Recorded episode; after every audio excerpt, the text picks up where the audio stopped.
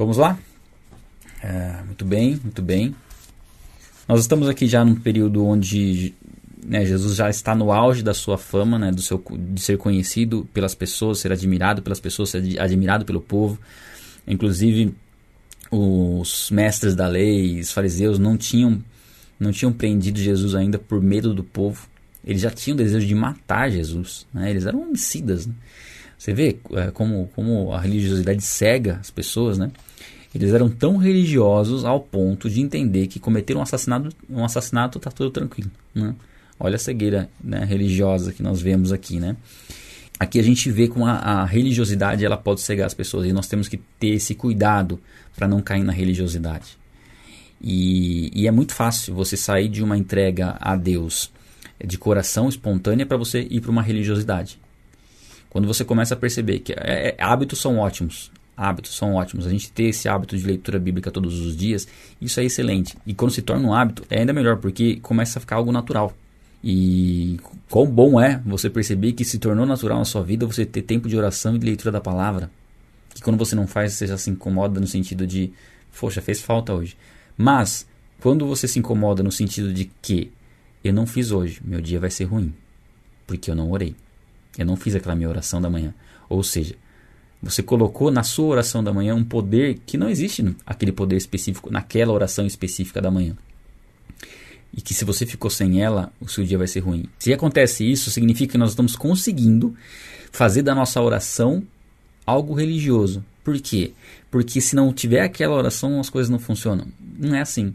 O que Deus procura em nós é adoradores que adorem em espírito e em verdade. E, e de maneira espontânea. Ou seja, uma vida de oração. Se você conseguir orar todos os dias, excelente. Mas um dia que você falhar, as coisas não vão dar errado naquele dia. E você não vai chegar no final do dia e falar, poxa, preciso orar mesmo, porque hoje o dia foi complicado, porque eu não orei de manhã. Não, não, não foi por conta da sua oração de manhã, porque você tem uma vida de oração. Tá? É claro, ah, eu estou há 10 dias sem orar. Peraí. Então, já não é a questão de superstição na oração. É a questão que você não está orando. Você parou de orar. Você parou de plantar. Você parou de desenvolver um relacionamento com Deus. Mas, eventualmente, um dia ou outro. Tem dias, por exemplo, eu tô. Qual que é a minha, rotina aqui? Eu, eu tento, é, quando é 5h20, começar a orar e orar até umas 5h50. Aí é o tempo que eu preciso, das 5h50 às 6h07 para preparar tudo isso daqui. É, tem dias que eu não consigo orar meia hora porque às vezes faltou ler mais um pouquinho, não deu tempo ler, então eu leio, eu oro menos. Teve um dia que eu quase não orei, eu orei acho que 5 minutos, porque tinha muita coisa para fazer aqui. Ah, esse dia teve menos unção na, na, na, na revelação do, da, da, do direcionamento da palavra? Não. Por quê? Porque é, é, existe uma um estilo de oração, um estilo de vida de oração. E isso é o que Deus quer, né? Que você não fique preso a regras. As, os hábitos são ótimos para você manter uma disciplina, que é muito importante, mas não se apegue a questões específicas que se você não fez vai dar tudo errado. Isso aí é religiosidade. E a religiosidade ela começa dessa forma, é um fermento que vai é, corrompendo às vezes e a, às vezes, né? A religiosidade vai corromper naturalmente. E os fariseus, mestres da lei, chegaram a um ponto de querer matar o Messias, querer matar uma pessoa e não era qualquer pessoa, era uma pessoa que estava praticando bem, curando os enfermos, né? Por conta da admiração que as pessoas tinham por dele e pelo medo deles de repente é, destituir eles de uma posição de importância. Veja como como cega mesmo a religiosidade. E aí a gente começa, né? Só uma introduçãozinha aí. Estava se aproximando a festa dos pães sem fermento, chamada Páscoa. E os chefes dos sacerdotes e os mestres da lei estavam procurando um meio de matar Jesus, mas tinham medo do povo. Então Satanás entrou em Judas, chamado Iscariotes, um dos doze. Judas dirigiu-se aos chefes dos sacerdotes e aos oficiais da guarda do templo e tratou com eles como lhes poderia entregar Jesus. A proposta muitos alegrou e prometeram dinheiro. Ele consentiu e ficou esperando uma oportunidade para lhes entregar Jesus quando a multidão não estivesse presente. Bom, primeiro a gente vê que a intenção aqui era prender Jesus em secreto. Né? Judas é um dos, dos, discípulos, caminhava com Jesus, tinha acesso às informações, né? sabia onde Jesus estaria, estava, se reuniria e tal, e poderia preparar uma forma de entregar Jesus sem que o povo estivesse presente. Porque povo não, o povo naquele momento, creio que o povo não permitiria por conta, né, da de todo, de, de tudo que Jesus estava fazendo, né? De como Jesus foi bem recebido e como eles viam Jesus como Messias. E aí a gente tem a questão de Judas, né? Aqui a Bíblia fala que Satanás entrou em Judas. É, Judas não foi possuído pra, por Satanás no sentido de que não, não teve uh, culpa pelos seus atos ou que ele não sabia o que estava fazendo. Sabia, ele foi influenciado por Satanás. Ele se deixou influenciar por Satanás porque, na verdade, o coração dele era voltado a Satanás, era voltado ao mal. Né? É, a gente não sabe exatamente as motivações específicas de Judas, mas uma delas é financeira. Apesar de não ter sido uma quantia muito grande de dinheiro que ele aceitou receber, é, ele tinha, ele, a Bíblia diz que ele era ladrão, que ele roubava ali o dinheiro das ofertas, né? ele cuidava, da, da, ele era meio que tesoureiro ali do ministério de Jesus e, e, acabava pegando o que não era dele ali. Tinha uma hipocrisia, né?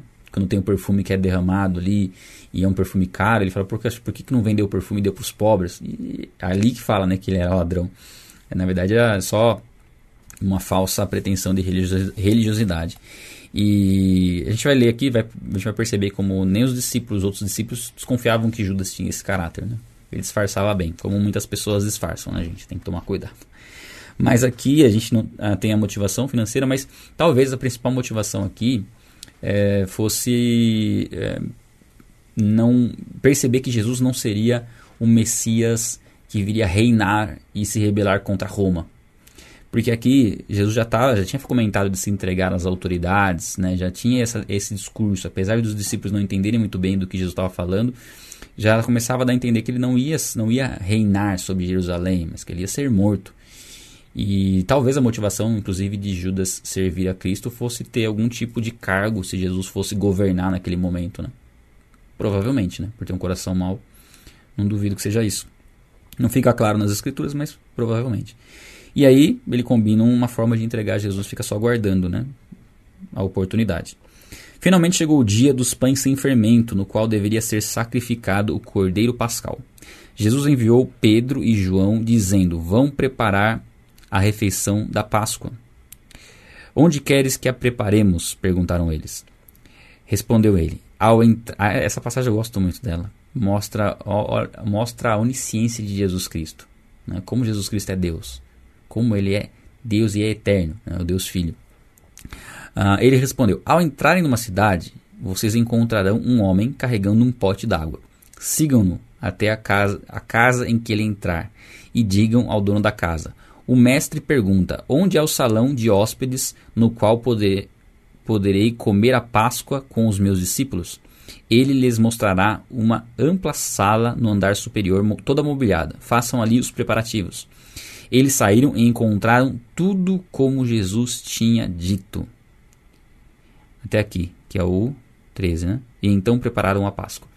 A gente vê aqui que Jesus ele tinha a, o, controle né? E o, e, o, e, o, entendimento perfeito do tempo e do espaço. Né? Do, da, da, de quando a situação acontecia, em que momento, em que lugar. Inclusive eles falam, quando vocês entrar, vocês vão ver uma pessoa carregando um cântaro de água, um homem, né? Normalmente não eram homem, os, os, homens que carregavam cântaros de água, normalmente eram as mulheres. Era algo um pouco, um pouco incomum aqui pelo contexto, né? Eu li na, nas bíblias de estudo aqui que comentam isso. Mas aqui é interessante, é a mesma coisa que eu falasse para você, ó, você vai sair da sua casa agora aí, vai ter, vai estar tá passando um, um, um Fiat Uno prata, segue, segue esse Fiat Uno prata aí, você que está em sua casa, vai olhar na janela agora, ver se tem um Fiat Uno prata.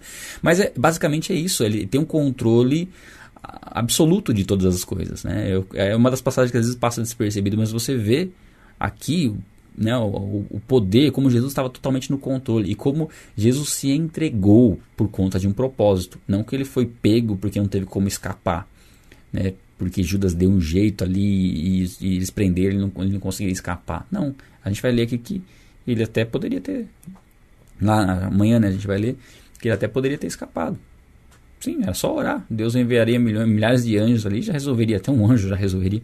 Né? Não tem. Hum, ele próprio, né? Sendo, sendo Deus, ele poderia não submeter isso. Mas Jesus submeteu 100% aquilo que ele se propôs a fazer como um pagamento pela humanidade, como uma forma de resga nos resgatar né, das trevas. Ele entregou sua vida por nós, de livre e espontânea vontade. Aí, a gente tem aqui, vamos seguir, vamos lá. A gente leu 13, né? É. É, quando chegou a hora, Jesus e os seus discípulos reclinaram-se à mesa. Ele lhes disse: Desejei ansiosamente comer essa Páscoa com vocês antes de sofrer. A Páscoa era um evento que, que é, representava a libertação do povo no Egito. Né?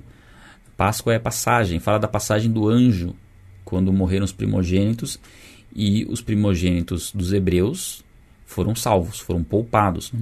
E aí haveria houve necessidade de passar o sangue nas portas, né? o sangue do cordeiro nos batentes das portas, e onde tivesse o sangue do cordeiro, o anjo passaria, né? o anjo não, não, não mataria os primogênitos, seriam protegidos. E esse sangue do cordeiro representa o sangue de Cristo derramado também nessa época do povo. E aqui é interessante porque a Páscoa remetia ao povo um período de libertação. Né? Era uma festa bem importante do povo judeu e é, trazia essa lembrança da libertação da escravidão. E, e assim, muitos estavam imaginando que Jesus viria trazer a libertação da escravidão é, e da servidão a Roma, porque Roma dominava a região na época, né? E eles estavam entendendo pelas escrituras que realmente Jesus era o Messias que viria trazer essa libertação, quando na verdade Jesus não veio libertar o povo da opressão de Roma, mas veio nos libertar das garras do pecado, né, do poder da morte. E é, essa foi a verdadeira libertação. Quando nós cremos em Jesus Cristo, hoje nós somos libertos da escravidão do pecado. Nós estávamos condenados, somos livres, nascemos de Deus, nascemos é, do Espírito. Né? E aí. Uh, ele diz assim: ó, Pois eu lhes digo, no 16: Não comerei dela novamente até que se cumpra no reino de Deus.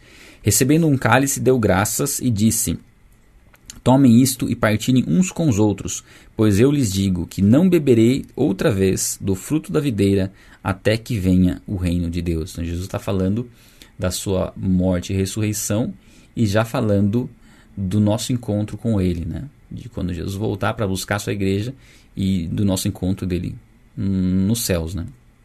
19. Tomando o pão, deu graças, partindo e deu aos seus discípulos, dizendo: Este é o meu corpo dado em favor de vocês. Façam isso em memória de mim.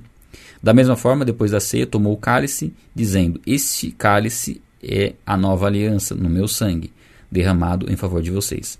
Aqui ele está instituindo né, a, a ceia do Senhor, ou Santa Ceia, depende do nome que, que nós podemos dar, né? os dois nomes eu creio que sejam válidos, mas falando como uma forma de. Existem alguns propósitos, né? e alguns princípios pelos quais Deus é, estabeleceu a, a ceia. Creio que o principal deles, é difícil falar que é o principal, mas um deles é relembrar, né? É uma memória do que Cristo fez por nós. Né? O, o pão representando o seu corpo, que foi entregue em nosso favor, foi esmagado, e, e o vinho representando o sangue de Cristo, né? O vinho representando o sangue que ele derramou em nosso favor. Então é uma recordação visual, né? Quando você tem um momento da ceia, você pega o pão, você pega o vinho, são os elementos naturais para é, nos trazer a memória que a entrega de Cristo em nosso favor foi real, foi real. Né? Ele não foi morto hipoteticamente, não, ou teoricamente, não, foi real, aquilo aconteceu de fato. Né? E nós os nossos pecados levaram Cristo para a cruz. Né? Os nossos pecados e a nossa maldade caiu sobre ele. Então, o mal que veio sobre Cristo era por conta do pecado, era o mal que deveria cair sobre nós, caiu sobre ele. Então, os elementos da ceia representam isso. Não há um poder sobrenatural no pão ou no, no, no, no vinho da ceia, no, no, suco de uva que você toma na ceia. Não é que você tomou aquilo e você vai ser curado por alguma questão. Não, ali é uma representação. Ah, alguém pode ser curado é, por participar da ceia? Sim. Como você pode ser curado por ir ao batismo, como você pode ser curado por uma oração, é, enfim. Né, não existe uma regra nesse sentido. É, mais uma vez, a gente não pode colocar nada de superstição ou religiosidade nesses pontos. Aqui é algo bem prático. E participar da ceia nos ajuda a olhar para dentro de nós mesmos. Nós vamos estar colocando para dentro de nós algo que representa o corpo e o sangue de Cristo. Isso nos, nos ajuda a refletir como está a nossa vida diante de Deus. Será que nós estamos conscientemente pecando? Conscientemente? É, isso, naquele momento físico, né, de participar do corpo, faz a gente refletir sobre isso e chegar ao arrependimento. Né? chegar ao arrependimento, né, pedir perdão a Deus por conta dos nossos pecados, para poder né, participar da, da ceia. E também nos ajuda a discernir que nós somos um corpo. Porque uma vez que nós comemos um alimento, esse alimento vai para o nosso sangue e por um breve momento ali, todos os que estão participando da, da ceia têm os mesmos elementos no sangue, né? Porque isso vai, o alimento manda nutrientes para o sangue e dessa forma leva nutrientes para o corpo. É, pelo menos a parte que eu que eu li a respeito, não sou expert, mas é uma forma da gente é discernir o corpo. Nós agora fazemos parte do corpo de Cristo. Então tem vários elementos né, que a gente percebe na ceia, da importância dela. É, e aqui, creio que o principal seja uma forma de anunciar a, a volta de Cristo. Né? Ele fala, em Coríntios fala, né? cada vez que fizerem isso, você está anunciando a minha vinda até que eu venha. Né? Seguindo. Mas eis que a mão daquele que vai me trair está com a minha sobre a mesa. O filho do homem vai, como determinado, mas ai daquele que o trair. E eles começaram a perguntar entre si qual deles iria fazer aquilo. Olha só, Jesus sabia da traição de Judas desde o princípio. Né? A propósito de Jesus chamar Judas foi para que o propósito de Deus se cumprisse. Né? Ele saberia, ele sabia que Judas iria, iria é, traí-lo. Mas Judas não foi condenado e não traiu Jesus porque ele foi chamado por Jesus com esse propósito específico, mas porque ele era mau. Porque ele era mau. E a motivação dele era totalmente diferente. O coração dele era um coração mau. Mas aqui mostra, inclusive, que os discípulos nem desconfiavam de Judas. O que provavelmente é, quer dizer que quando Jesus enviou os discípulos para curar os enfermos, Judas curou enfermos. Né? Expulsou demônios naquele momento. Provavelmente. Porque se Judas fosse enviado e não fizesse não, nenhum milagre, né, fosse feito através de Judas, talvez os discípulos falassem, poxa, o que está acontecendo com você, né, que você está com a gente e, e você olha as coisas não acontecem, né? Provavelmente, né, a gente não tem essa narrativa, mas é muito provável que ele teve essa autoridade dada por Jesus naqueles momentos, que ele conhecia Cristo, mas a intenção dele por trás de, de, de estar com Cristo era totalmente corrompida. Isso nos traz um alerta muito grande, tá? Não, é, não significa que uma pessoa faz milagres que ela está fazendo isso em nome de Deus, né? Assim, ela pode até dizer que está fazendo em nome de Deus, mas isso não, não prova o caráter da pessoa e nem prova que, que o que ela está falando é a verdade. Porque tem muito engano, né? E o inimigo usa poder, né? Poder, o, do poder dele para produzir o engano. Então temos que sempre estar atentos a, a, nesse sentido. No 24, ó. Surgiu também uma discussão entre eles acerca de qual deles era considerado o maior. De novo, a gente já leu sobre isso, né? Deles ficarem perguntando quem era o maior e tal. E ali Jesus fala né, do serviço, e aqui Jesus fala de novo. Ó, Jesus lhes disse: Os reis das nações dominam sobre elas, e os que exercem autoridade sobre elas são chamados benfeitores. Mas vocês não serão assim. Ao contrário, o maior entre vocês deverá ser como o mais jovem e aquele que governa como o que serve. Então o conceito aqui é totalmente diferente, não, não é o conceito que o mundo tem a respeito de quem é o maior. No reino, maior é o que serve. E aqui é o momento em que Jesus lava os pés dos discípulos. Isso aqui não é, não é narrado em Lucas, é narrado nos outros, nos outros evangelhos, mas uma, uma demonstração do que é ser maior. Aqui na terra, né, na nossa vida terrena, ser o maior né, é aquele é servir, é servir o próximo, estar pronto para servir como Jesus veio servir. Né? Jesus veio nos mostrar essa. É, Jesus é o exemplo perfeito da humildade, porque ele é Deus. E ele veio para morrer em favor do ser humano que ele mesmo criou. Então isso mostra o princípio, né? como, o como nós temos que trazer esse, esse entendimento e, e, e compreender que aqui hum, nós não temos que ser melhores ou, ou mais importantes do que ninguém. Nós temos que, ou do que as outras pessoas, nós temos que buscar servir. Se nós estamos servindo, nós estamos sendo grandes no reino dos céus e no conceito, né, no conceito espiritual que Jesus está colocando aqui. Mas é interessante eles estarem nessa ideia ainda. Talvez essa, essa discussão deles de quem era o maior, talvez seja tivesse sido aflorada por conta de Jesus falar que algum deles trairia. E talvez, talvez nem até eles possam, será que sou eu que vou trair Jesus? será que e, e interessante porque Uh, a, gente, a gente vai falar aqui daqui a pouquinho sobre Pedro, né? Porque tem um que vai trair e tem outro que nega também, né? Então vamos lá. Uh, e aí no 20, ó, no, no, no 28. Então Jesus, eu creio que ficou um pouco né, frustrado ainda para os discípulos. Frustrado no sentido humano, tá? É, quando, sempre que a gente fala dos sentimentos de Jesus em, em relação à frustração, à angústia, a, a gente percebe que nesse caso Jesus está se submetendo à sua, à sua natureza humana, tá? E para realizar milagres é, e para ter o entendimento de que aquele homem carregando o cântaro de água e saber que os discípulos iam encontrar ele, isso Jesus está fazendo uso dos seus poderes divinos. Então, Jesus sabia quando ele fazia uso dos, dos poderes divinos ou não e quando ele deveria se sujeitar à natureza humana, tá? Isso a gente fala sempre, é, na aula sobre a dupla natureza de Jesus, onde a gente explica essas questões de maneira mais profunda. Né? É, vamos lá. Estou entre vocês como quem serve. Né? Jesus estava no meio deles contra quem serve. Ó. Pois quem é maior, o que está à mesa ou o que serve? Não é o que está à mesa? Né? Normalmente, natural no mundo é o quê? Quem que é maior? Aquele que está na mesa ou aquele que está servindo? No conceito do mundo, aquele que está na mesa mais importante porque o outro está servindo ele. Ele diz assim: ó, Mas eu estou entre vocês como quem serve. Então, eu sou o exemplo.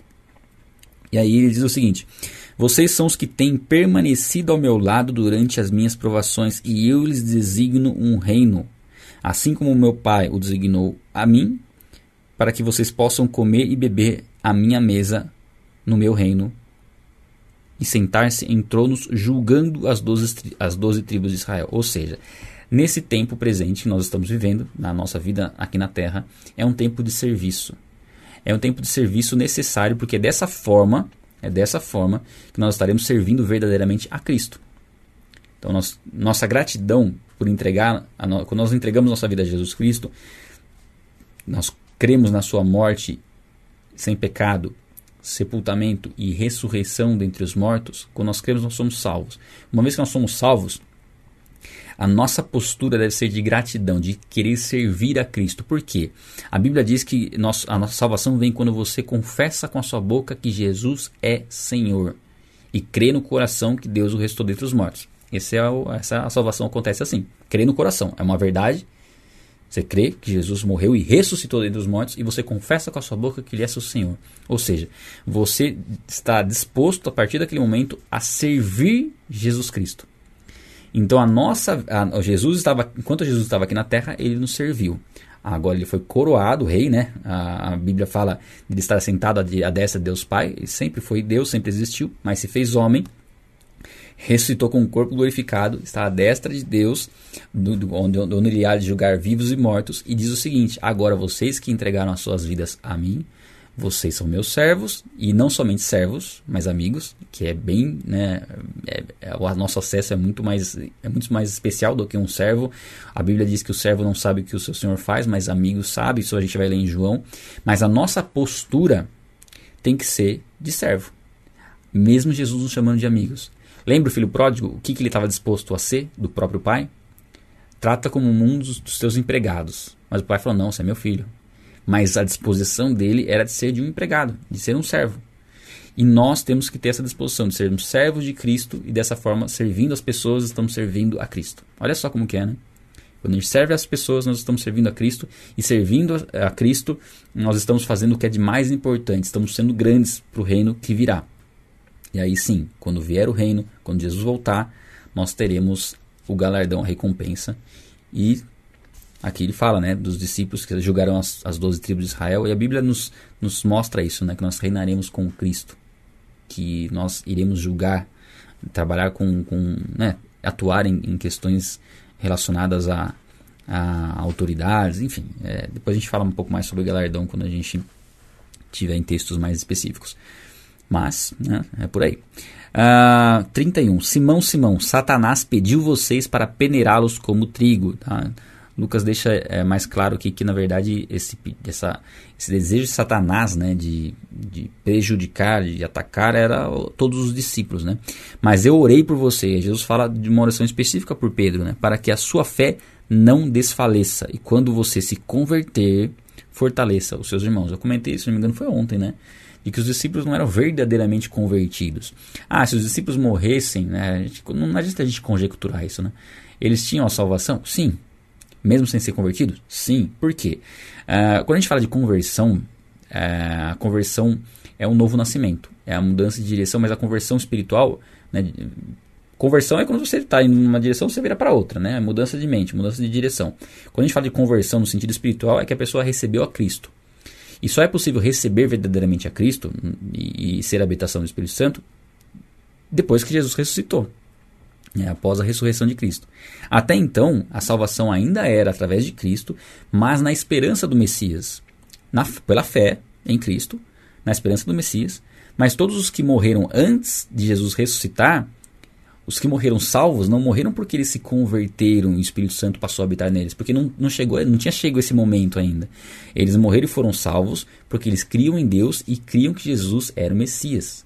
Os que morreram antes de Jesus nascer, morreram na esperança do Messias, crendo em Deus, e a salvação sempre foi através de Cristo.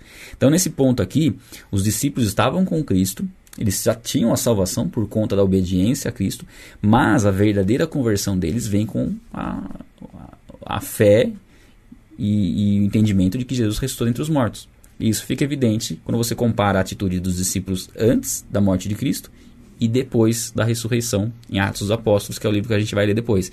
E ele fala, ó Pedro, quando você se converter, fortaleça os seus irmãos. Né? Quando você realmente entender quem eu sou verdadeiramente, né? de maneira plena, o Espírito Santo vai habitar em você e aí você fortalece seus irmãos. E aqui, é, a gente sabe que o inimigo ele tenta contra as nossas vidas, mas nós somos protegidos pelo amor de Deus. Né? Nós somos protegidos é, e não há nada que possa nos tirar das mãos de Jesus Cristo. Né? Agindo Deus, quem impedirá? Né? Se Deus é por nós, quem será contra nós? Então, essa é a nossa convicção. Se nós estamos em Cristo, nós podemos descansar. Não importa o quanto você fale de Deus, o quanto você prega o Evangelho, o quanto você seja alvo do diabo, ele não pode tocar. Ele vai poder tocar quem? Quem é como Judas, né? que tinha intenções corrompidas, que não tinha o um coração reto diante de Deus, não tinha temor a Deus, e aí sim, tinha todas as brechas necessárias para o inimigo manter ele no engano. Inclusive, é, Judas chegou ao ponto de tirar a própria vida. Né? Seguindo, é, mas ele respondeu, né, Pedro? Olha só o que Pedro respondeu: Estou pronto para ir contigo para a prisão e para a morte. Interessante, né?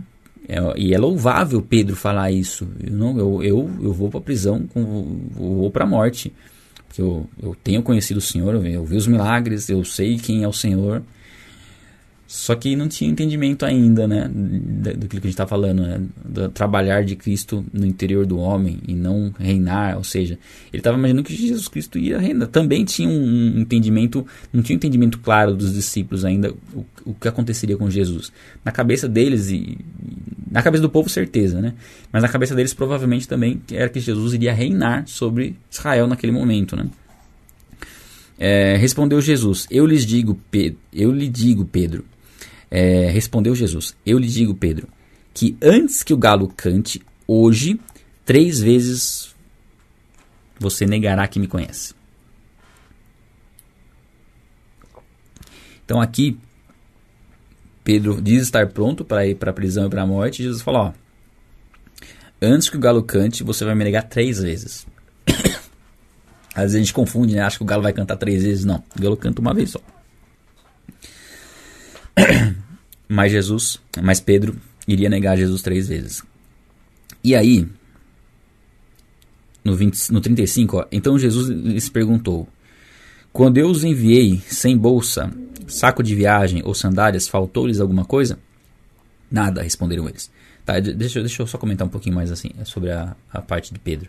Então a gente tem, né, a gente vai ler depois quando Jesus é entregue e e Pedro, ele tinha convicção de que, na mente dele, de que ele estava pronto para morrer por Cristo.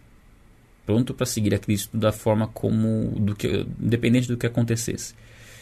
Mas ele tinha falsas expectativas por não conhecer claramente, não ter um conhecimento claro do que as Escrituras falavam a respeito de Cristo. Então as, as expectativas que ele tinha eram diferentes da realidade. E isso quando, quando Jesus foi entregue, aquilo surpreendeu a todos, né?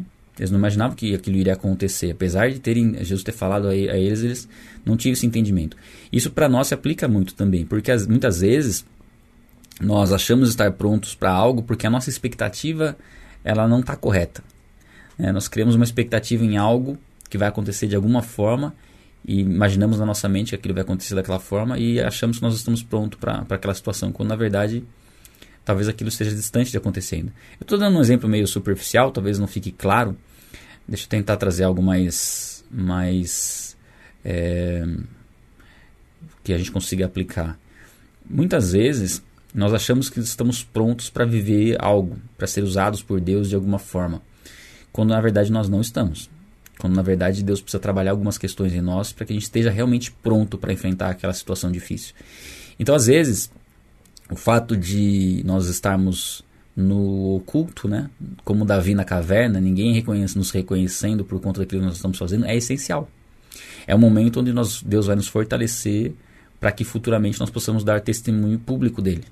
Então, de repente, você pode ter uma frustração que você está tanto tempo caminhando no Evangelho, tanto tempo, e você não tem. Né, as pessoas não reconhecem, muitas vezes, aquilo que você tem feito, e às vezes pode gerar um tipo de frustração. Na verdade, isso tem que gerar uma gratidão, na verdade.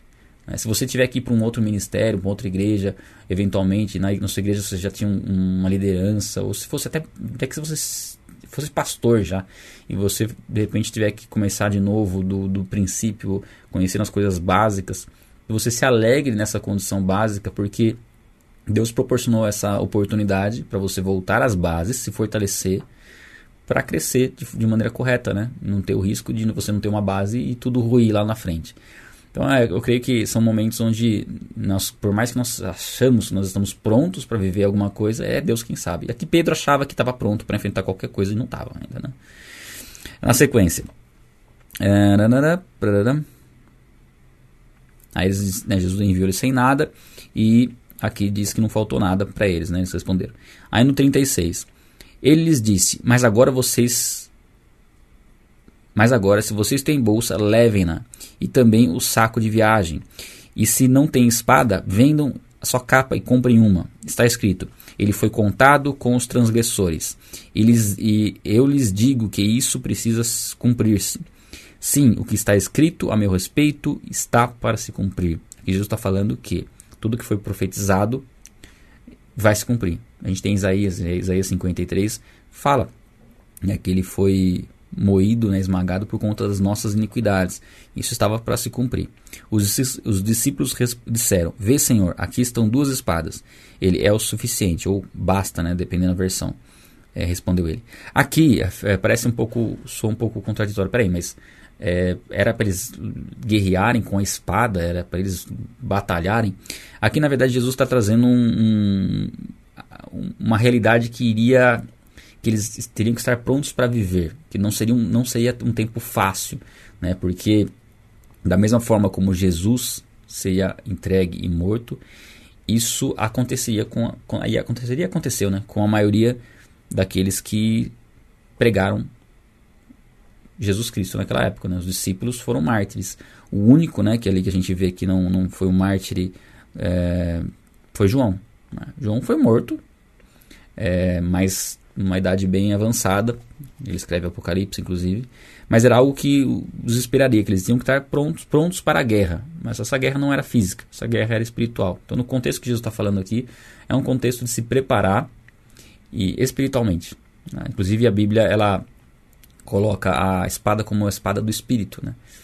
que é estar pronto, estar preparado, estar capacitado espiritualmente para enfrentar essa batalha espiritual que vai existir porque nós não podemos ignorar isso, né? Nós, uma vez que decidimos seguir a Cristo e, e sabemos o como Cristo foi rejeitado, nós seremos rejeitados também.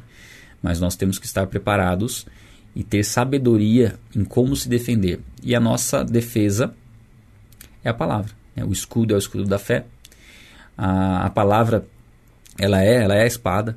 Né? Ela é ela que vai fazer, que vai, que vai trazer a, a vai discernir, né? Ela, ela é uma, uma espada afiada de dois gumes, ela discerne, discerne dentro de nós o que é da nossa carne, o que é do espírito. Então é aqui Jesus estava alertando os discípulos para o momento que eles iam viver. Eles não entendem muito bem aqui, né? Eles pegam espadas físicas ali mostram, a gente tem duas espadas aqui. Jesus falou, ah, basta.